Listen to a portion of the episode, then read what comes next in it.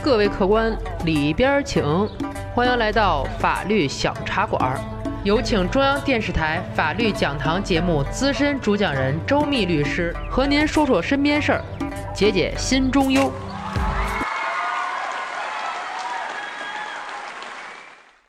今天咱们聊一个喝酒劝酒的事儿。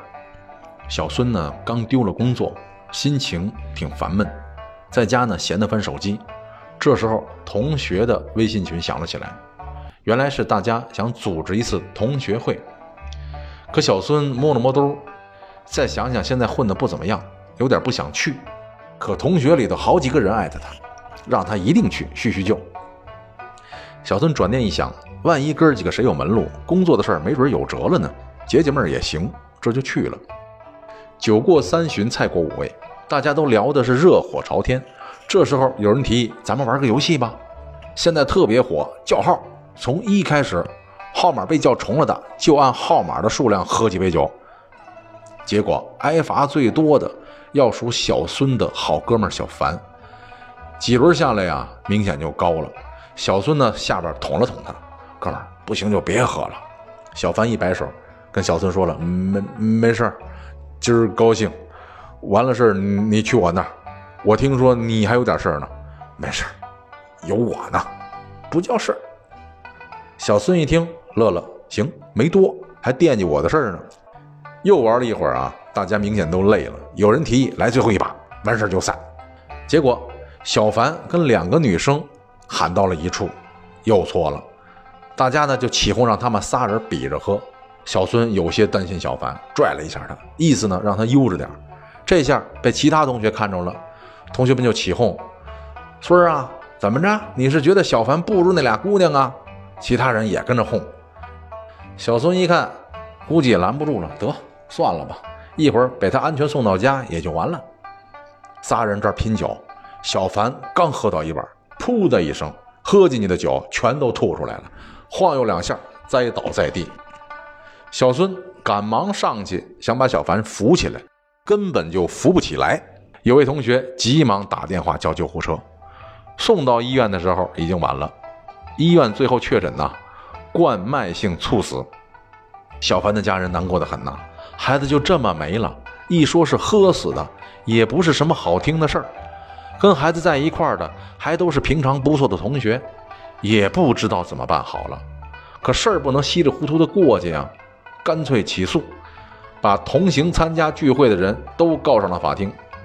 小孙也委屈啊，赔钱吧，我这刚丢工作，缺的就是钱，不赔吧，哥们儿跟眼前没的，没办法，他在别处没，咱不是也得意思意思吗？何况是眼前的，不赔钱也不合适，赔就赔吧。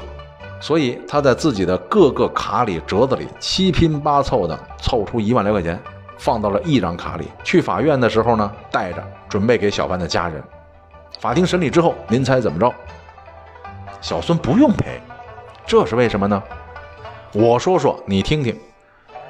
这可不是法官同情失业青年小孙，法院啊经审理认为，公民的生命权依法受法律保护，被告等人劝小凡过量饮酒，最终导致其在原有心脏病基础上，因饮酒诱发重病而猝死，所以几名被告应当对小凡的死亡承担一定责任。并且赔偿家属因此而受到的损失。根据《中华人民共和国侵权责任法》第八条规定啊，两人以上共同实施侵权行为，造成他人损害的，应当承担连带责任。所以呢，几名同学应当对小凡的死亡承担连带责任。但是小凡呐，作为完全民事行为能力人，应当知道饮酒过量会对健康产生不利后果，尤其是明知自身患有多种心脏病的情况下。依然与他人过量饮酒，因此小凡对本案损害的事实和后果有明显过错，应当对自身的死亡承担主要责任。据此呢，法院作出判决，由几名同学连带承担百分之二十的赔偿责任。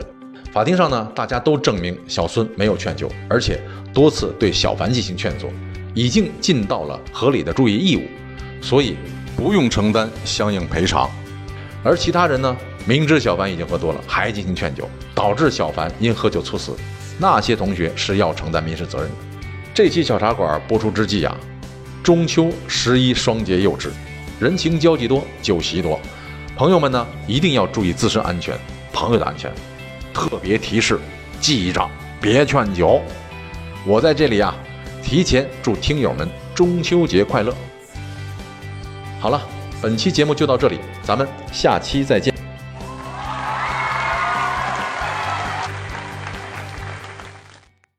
如果您生活当中有什么烦心事儿、麻烦事儿，尽管来找我，我在法律小茶馆等着您。感谢周密律师的精彩评说，欢迎大家添加订阅法律小茶馆，给我们私信留言，聊一聊您身边的故事。今天的节目就到这里，回见了您嘞。